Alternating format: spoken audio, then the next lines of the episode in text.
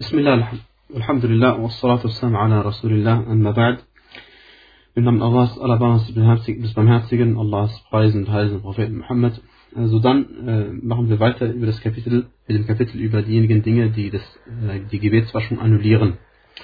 Und wir hatten erwähnt, dass das, was aus dem After und was aus dem Geschlechtsorgan austritt, also Urin und Kot, das führt dazu, dass der äh, Wudu äh, unter Beeinkunft der Gelehrten ungültig ist. und genauso, äh, wenn, wenn Mani, äh, Samenerguss oder Samen an sich nur austritt oder äh, Regelblutung oder ähm, Blut außerhalb der Regelzeit der Frau als Istihada oder auch Wind austritt, dann führt das alles dazu, dass die äh, Gebetswaschung ähm, ungültig geworden ist. Und äh, der Beweis dafür ist der Hadith von Safwan, anhu, er sagte, أمرنا رسول الله صلى الله عليه وسلم أن لا ننزع آه، خفافنا ثلاثة أيام إلا من جنابة آه، لكن من غائط وبول ونوم. الحديث الصحيح باي ابن ماجه ونبا النسائي ونبا الترمذي. Und das heißt, der Gesandte Allah sallallahu alaihi wasallam hat uns angeordnet, dass wir unsere Socken, also Ledersocken hier in dem Hadith, äh, nicht ausziehen sollen oder nicht ausziehen müssen, drei Tage lang. Und gemeint ist eben für den Reisenden. Illa min janabatin. Außer, äh, wenn man unrein gewesen ist, die große Unreinheit gehabt hatte, Janaba.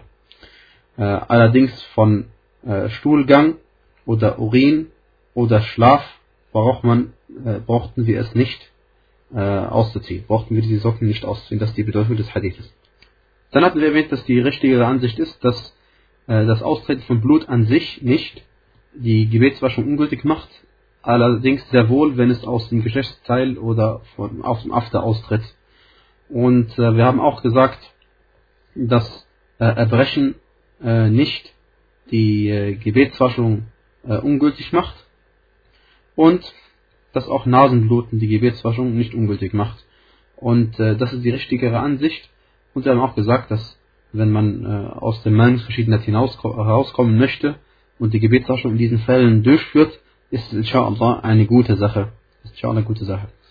Dann des Weiteren, ähm, was dazu führt, dass die Gebetswaschung ungültig ist, ist die, das, das Verlust, äh, das, das Verlieren des Bewusstseins. Das Verlieren des Bewusstseins, sei es durch Schlafen oder indem man äh, zum Beispiel billah, äh, geisteskrank wird äh, seinen Verstand verliert, na, in, so, in, so, in solchen Fällen, oder wenn man einen, einen Schlag bekommt und ohnmächtig wird, in solchen Fällen wird auch die Gebetswaschung ungültig, denn man verliert sein Bewusstsein und das ist wie beim Schlafen. Es kann sein, dass etwas ausgetreten ist und es kann sein, dass nichts austritt, man es nicht weiß äh, und es auch nicht mitbekommen hätte, wenn es passiert wäre.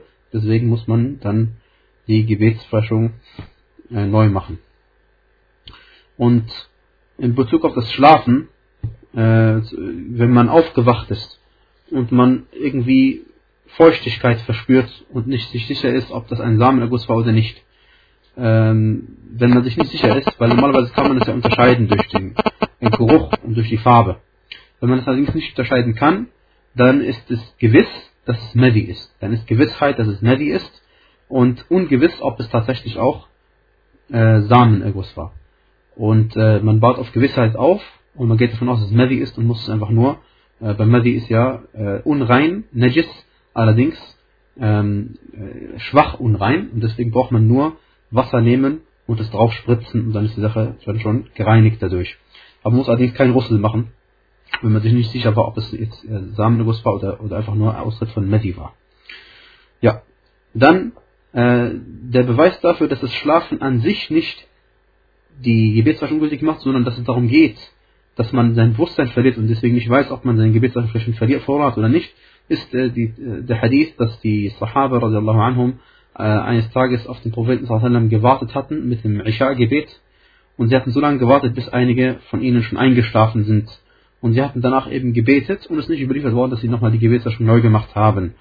Und äh, das weist darauf hin, dass wenn man äh, so schläft, dass man eigentlich noch mitbekommt, also man schlummert eigentlich, man bekommt noch mit, was außen passiert, dann, äh, wie heißt es, ist die natürlich nicht ungültig, wenn man eben noch mitbekommen hätte, wenn etwas ausgetreten wäre.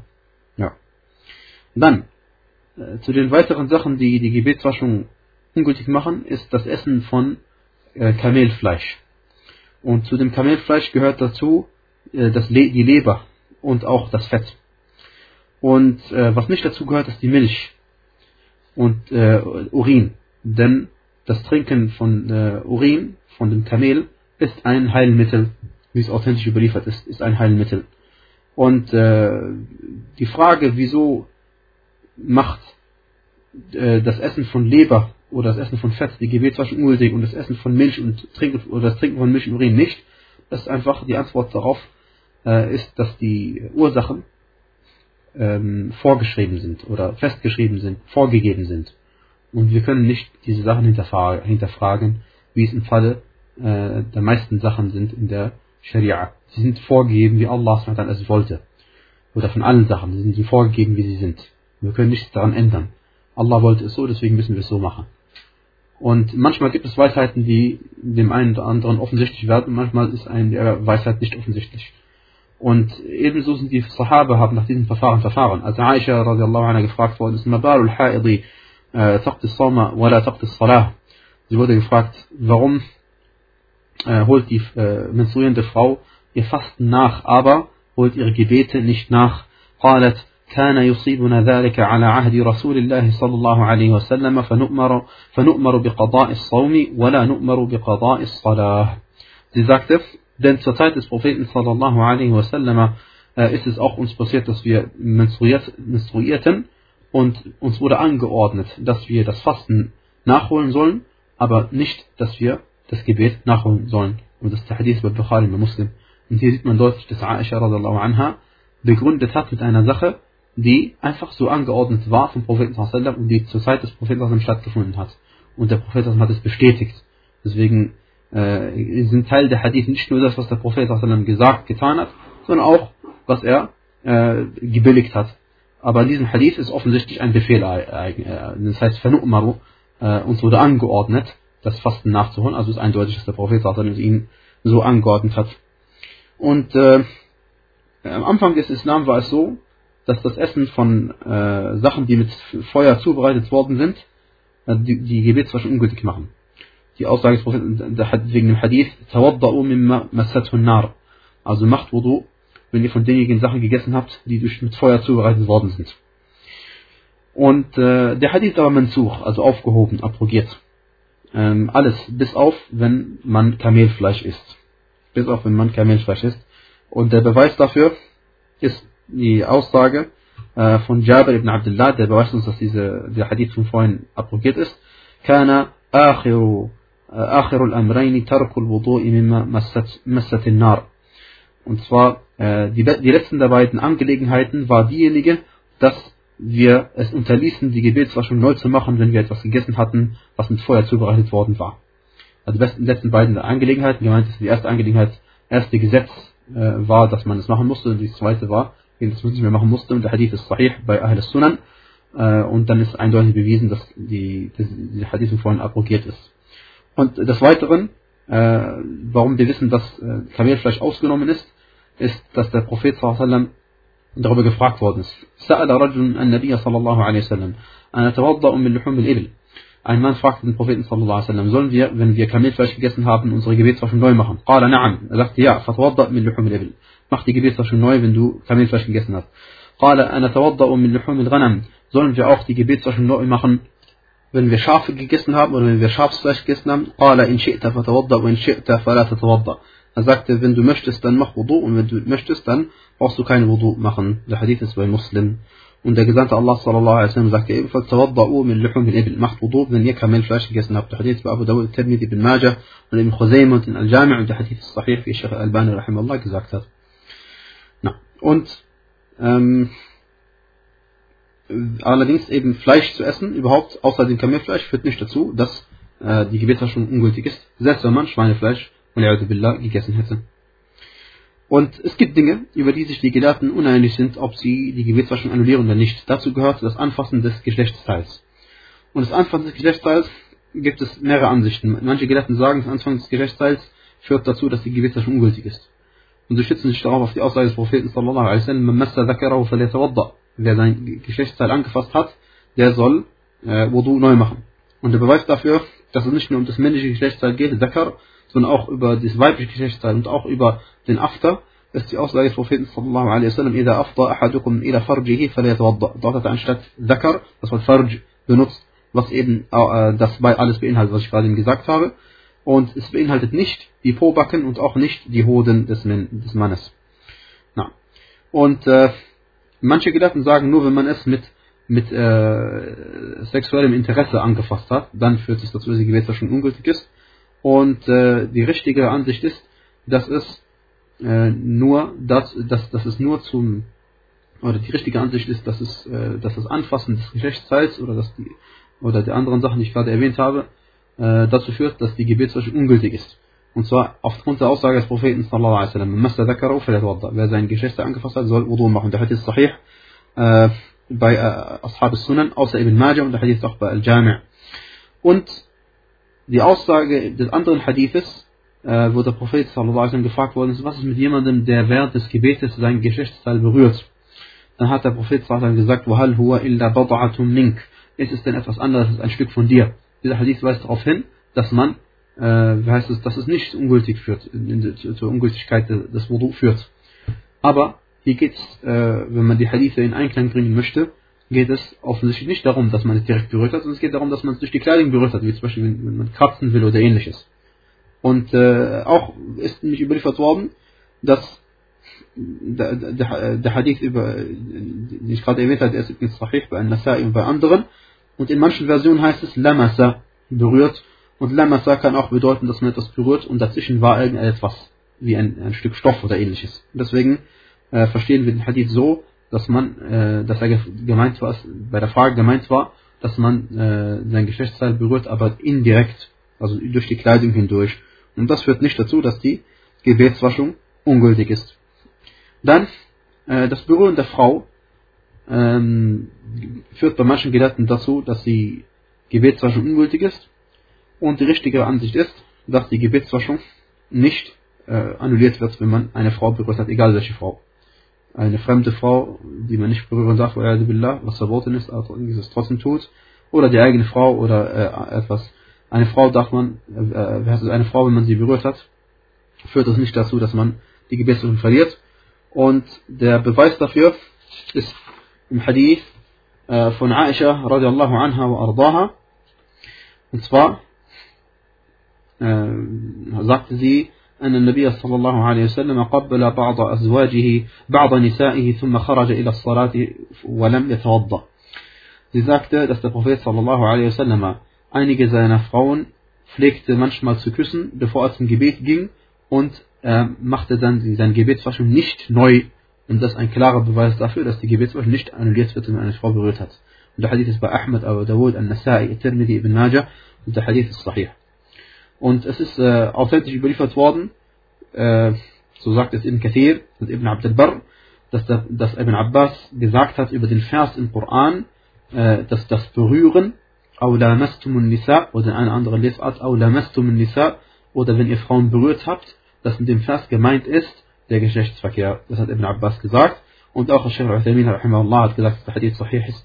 Und äh, weil es viele Überlieferungen oder viele Überlieferungsketten gibt, die zu Ibn Abbas äh, gelangen. Ja.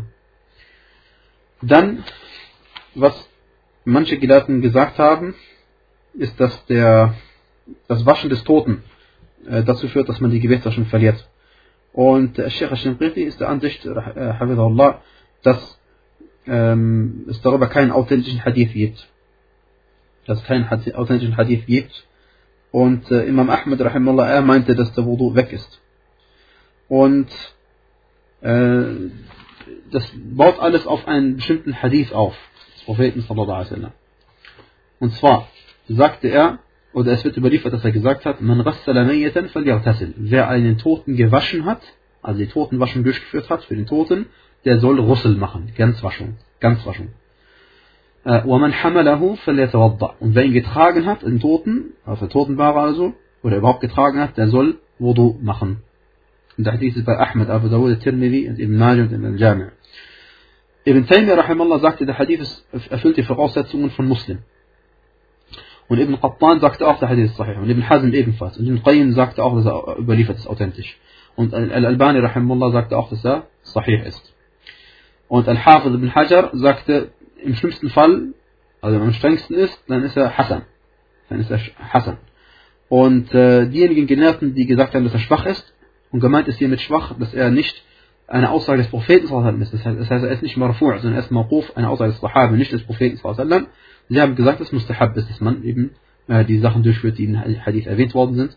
Und zu ihnen gehört äh, Imam Ahmad und Abu Hatim, Al-Razi und Al-Bukhari. Sie sagten, der Hadith ist maquf. Sie sagten, der Hadith ist maquf. Das heißt, es ist nicht die Aussage des Propheten, wasallam, sondern die Aussage des Überlieferers.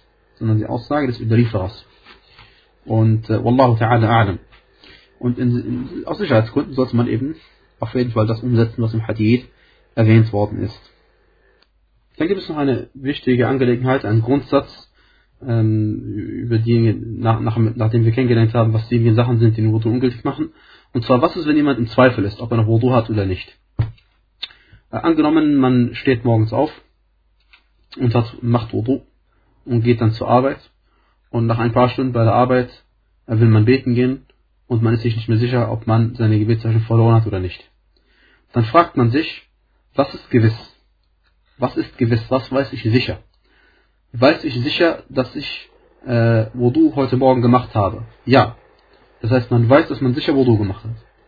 Was ist ungewiss? Ungewiss ist, ob ich es verloren habe oder nicht. Und wir bauen unsere Gottesdienste niemals auf Ungewissheit auf, sondern auf Gewissheit. Also gehen wir davon aus, dass wir Gebetswaschung haben. Und umgekehrt, das gleiche. Ich bin morgens aus dem Haus gegangen und habe kein Wudu gemacht und gehe zur Arbeit. Und äh, manchmal ist es aber so, dass ich während der Arbeit Wudu machen gehe. Und jetzt kommt Gebetszeit. Ich weiß nicht, habe ich Wudu oder habe ich kein Wudu. Was ist gewiss?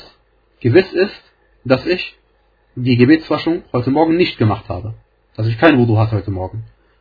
Das ist gewiss. Und was ist ungewiss? Ungewiss ist, ob ich Wudu gemacht habe oder nicht. Also baue ich wieder auf Gewissheit auf. Gewissheit war, dass ich, oder gewiss war, dass ich keine Gebetswaschung gehabt habe. Also habe ich auch keine Gebetswaschung und muss Wudu machen. Na. Und äh, diesen Grundsatz hat der Prophet uns gegeben. Er sagte, إذا شك أحدكم في صلاته فليطرح الشك وليبني على ما استيقن.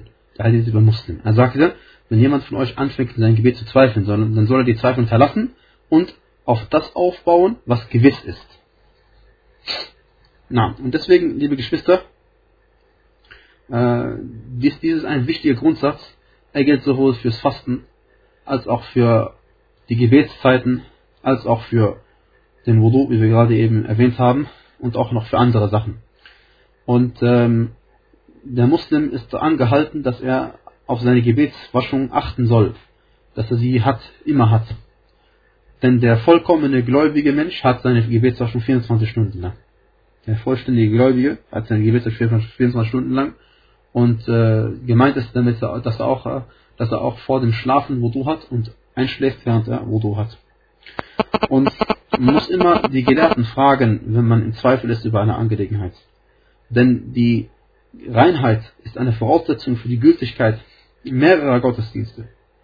Und wenn man keine Reinheit hat, dann führt es dazu, dass einige Gottesdienste ungültig sind. Und Allah subhanahu wa sagt im Koran, dass er diejenigen liebt, die sich ihm reuevoll zuwenden, und er liebt auch diejenigen, die sich reinigen. Und er liebt auch diejenigen, die sich reinigen. Der Gelehrte Shinqiti, Hafizahullah, wurde gefragt über äh, die folgende Situation. Man sieht an der Kleidung seines Bruders äh, eine Unreinheit, muss man ihn darauf hinweisen oder nicht? Er sagte, es gibt zwei Ansichten. Und am sichersten ist es, dass man ihm äh, die Sache sagt. Denn auch der Prophet ordnete den äh, Menschen an, dass sie, oder den Muslimen an, dass sie ihre Kinder dazu bringen sollen zu beten, wenn sie sieben Jahre alt sind. Und obwohl es für sie noch keine Pflicht ist. Also weist darauf hin, dass man jemanden der eigentlich nicht äh, angesprochen ist, vom Gesetzgeber direkt angesprochen ist auf diese bestimmte Situation, denn wer nicht, denn wer nicht weiß darüber, dass er Unreinheit an seiner Kleidung hat, der wird auch nicht dafür zur Rechenschaft gezogen. Und äh, die Frage ist eben, ob ich der Grund sein muss dafür, dass er es weiß. Und am besten ist, dass man es tut, damit man nicht äh, vielleicht äh, eine Sünde begeht, weil man eigentlich wusste, dass diese Person etwas hat, was zur Ungültigkeit des Gebetes führt, auch wenn es für die Person an sich nicht zur Ungültigkeit führt. Und deswegen, Allah, gibt es auch die zwei Ansichten. Das äh, ist das Ende dieses Kapitels. Jetzt kommen wir zum neuen Kapitel über die Regelungen der Waschung, Al-Russel. Und äh, in, in der Scharia ist mit Russel gemeint, dass man seinen gesamten Körper auf eine bestimmte Art und Weise wäscht, wie wir im Folgenden sehen werden. Das Kapitel in zwei Teile geteilt. Der erste Teil ist darüber, äh, was dazu führt, dass man die Gebetswaschung, dass man Russel die Gesamtwaschung, Ganzkörperwaschung machen muss. Und äh, im zweiten Teil dieses Kapitels geht es darüber, ähm, wie man diese Waschung letztendlich durchführt. Und heute werden wir inshallah nur den Teil behandeln, ähm, den ersten Teil behandeln. Es gibt sechs Dinge, die dazu führen, dass die Gebetswaschung, dass, dass man Russel machen muss. Dass man Russel machen muss. Ähm, erstens, das Austreten äh, vom Samen, also ein Samenerguss. Sei es beim Mann oder das entsprechende bei der Frau. Allerdings muss man da unterscheiden, äh, ob es im Wachzustand geschieht oder im Schlafzustand. Denn wenn es im Wachzustand ist, dann ist eine weitere Voraussetzung dafür, dass man Russel machen muss, dass es auch mit Erregung ausgetreten ist. Und, denn, äh, und im, im schlafenden Zustand, im schlafenden Zustand ist die Voraussetzung nicht da, denn man hat, hat ja kein Bewusstsein. Wenn man im schlafenden Zustand äh, einen Samenerguss hatte oder Samen ausgetreten ist und nächsten Tag wacht man auf und sieht einen Samen, dann muss man Russel machen, auch wenn man nicht sich daran erinnern konnte, dass irgendwie mit äh, Erregung ausgetreten ist. Und der Beleg dafür ist die Aussage Allah subhanahu wa ta'ala, وَإِن كُنْتُمْ جُنُبًا فَطَّهَرُوا Und wenn ihr Junub seid, unrein seid, unrein seid, dann wascht euch. Und äh, im Wachzustand haben wir gesagt, ist eine Voraussetzung, dass man auch eine Erregung verspürt hat. Deswegen sagt der Sheikh al-Uthimi rahimahullah, äh, wenn, wenn, wenn, wenn, wenn man Erregung verspürt hat und man hat irgendwie dafür gesorgt, dass der Samen nicht austritt, indem man äh, es festhält oder ähnliches, was sehr ungesund sein soll, aber es trotzdem getan wird, dann braucht man keinen Russel machen. Dann braucht man keinen Russel machen das ist auch die Aussage, äh, das ist auch die Ansicht von Sheikh al-Islam, rahimahullah, gewesen. Und der Beweis dafür, dass die Frau auch Russel machen muss, ist, äh, dass der Prophet gefragt worden ist, wenn eine Frau so einen Traum gehabt hat äh, und dann muss sie dann auch Russel machen, dann sagte der Prophet Na'am al Ja, wenn sie Wasser, wenn sie das Wasser gesehen hat, was ausgetreten ist aus ihr. Der Hadith bei Bukhari und bei Muslim überliefert über Anas und um Salama und um Sulaim radallahu anhum ajma'in. Na. Und dementsprechend, wenn man äh, geträumt hat und trotzdem nichts ausgetreten ist, das heißt, man am nächsten Morgen sieht man überhaupt keine Spuren davon, braucht man auch keinen Russel machen braucht man auch keinen Russel machen. Dann, äh, die nächste Sache, die dazu führt, dass man seine Gebets, seine, seine dass man Russel machen muss, ähm, ist die ist, ist das Eintreten, ist, ist der Geschlechtsverkehr. Ist der Geschlechtsverkehr. Und gemeint ist damit, ist das Eintreten des Geschlechtsorgans des Mannes in das Geschlechtsorgan der Frau. Und ähm, Russel ist sofort, ist sobald Pflicht, sobald die Eiche des Mannes äh, eingetreten ist. Auch wenn kein Samenerguss stattgefunden hat.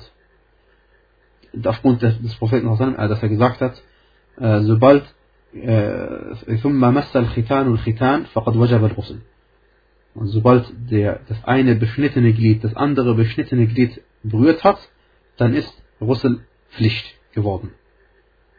Und der Hadith ist bei Bukhari und bei Muslim und bei Muslim ist noch hinzugefügt worden, وَإِن لَمْ يَنزِلْ وَإِن لَمْ يُنزِلْ Das heißt, und auch wenn er kein äh, Samenerguss gehabt hat. Und es ist auch am besten, dass man äh, seinen Russel macht, auch wenn man zum Beispiel äh, durch, durch, durch, durch äh, Verhütungsmittel eigentlich die Frau direkt nicht berührt hat, sollte man trotzdem äh, Russel machen, aus Sicherheitsgründen. Und im Hadith ist auch ein Beweis dafür, dass äh, es gang und gäbe war, dass zur Zeit des Propheten sallallahu alaihi wasallam äh, Männer als auch Frauen beschnitten waren. Und äh, auf die Art und Weise, wie es in den Büchern der Fuqaha beschrieben worden ist.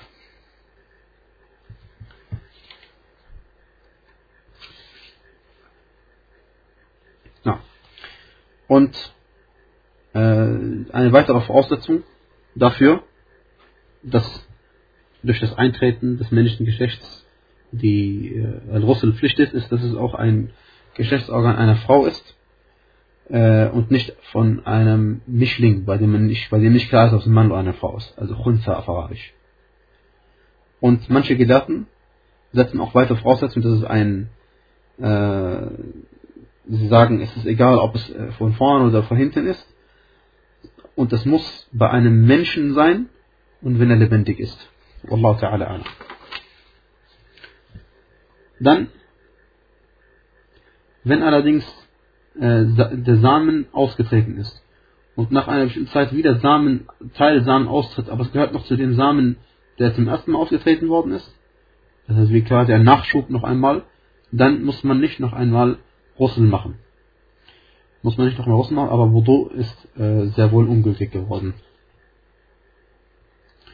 Ja. Nächstens, drittens, ist, dass bei manchen Gelehrten, wenn ein Kafir Muslim wird, muss er Russel machen und sie stützen sich auf äh, die Hadith, auf, auf, den Hadith, dass der Prophet jemanden, der, wie heißt es, ähm, Muslim geworden ist, angeordnet hat, dass er Russel machen soll. Und zwar sagte Qais ibn Asim, radiallahu anhu arda, فأمرني أن أغتسل بماء وسدر. Er sagte, er hat er mir angeordnet, dass ich Russel machen soll mit Wasser und Sidr. Sidr ist eben äh, von einem Baum, äh, ein Zyphusbaum, dass man davon die Blätter nimmt und äh, hat anscheinend einen guten Geruch. Na, Wallahu alam. Der Hadith ist sahih. Der ist bei Abu Dawud und Al-Jami' und bei An-Nasai und bei At-Tirmidhi. Und der weitere Beweis dafür ist die Aussage des Propheten Al-Qanka Sha'ar al-Kufri wa Das heißt, wirf von dir die, die Haare des Unglaubens ab und mach Russel. Und gemeint ist mit Haare des Unglaubens, äh, dass wenn man eine bestimmte Frisur gehabt hat, aus der Jahiliyyah-Zeit, die eben nicht für Muslime, äh, die Muslime normalerweise nicht haben, dann soll man diese Haare abrasieren. Und diesen Hadith haben manche Ulama als Hassan eingestuft. Ich habe diesen Hadith so nicht gefunden, aber äh, ich, was ich gefunden habe, ist bei Abu Dawud und bei Al-Jami' dort heißt es nicht Wartasin, sondern Thum Machtatin. Und dann beschneide dich. Oder lass dich beschneiden. Äh, also, also wirf von dir die Haare des Unglaubens ab und dann lass dich beschneiden. Und wie dem auch sei, der Hadith vorhin äh, ist ein Hinweis darauf genug, dass der Kafir äh, Russel machen muss. Und die Mehrheit der Gelehrten sagen, dass er keinen Russel machen muss, weil, äh, weil, äh, weil es, sie sagen, dass nicht überliefert ist, dass der Prophet jedem Einzelnen angeordnet hatte, dass er die Gebets, dass er Russel machen soll, als er Muslim geworden ist. Und äh, wie dem auch sei, die Frage ist, muss uns das tatsächlich überliefert worden sein in jeder Angelegenheit? Nein. Es reicht uns aus, dass wir wissen, dass der Prophet angeordnet hat, dass äh, einigen angeordnet hat, dass die Russen machen sollen. Und deswegen soll man das auf jeden Fall so durchführen. Ja. Und äh, viertens, ähm, zu den Angelegenheiten, die dazu führen, dass man Russel machen muss, ist der Tod äh, nicht man selbst, sondern eben man muss für einen, für einen muss eben die Gebet, die Totenwaschen durchgeführt werden. Äh, jeder Mensch, der gestorben ist, wird äh, gewaschen, bis auf einen, und zwar den Märtyrer. Das heißt, gemeint ist der Märtyrer, der Shahid, der im Schlachtfeld gestorben ist. Nur diese Art von Märtyrer, der im Schlachtfeld gestorben ist, aufgrund seiner Verletzungen, die er im Schlachtfeld erlitten hat, kurz danach gestorben ist oder auf dem Schlachtfeld gestorben ist, diese Person wird gewaschen.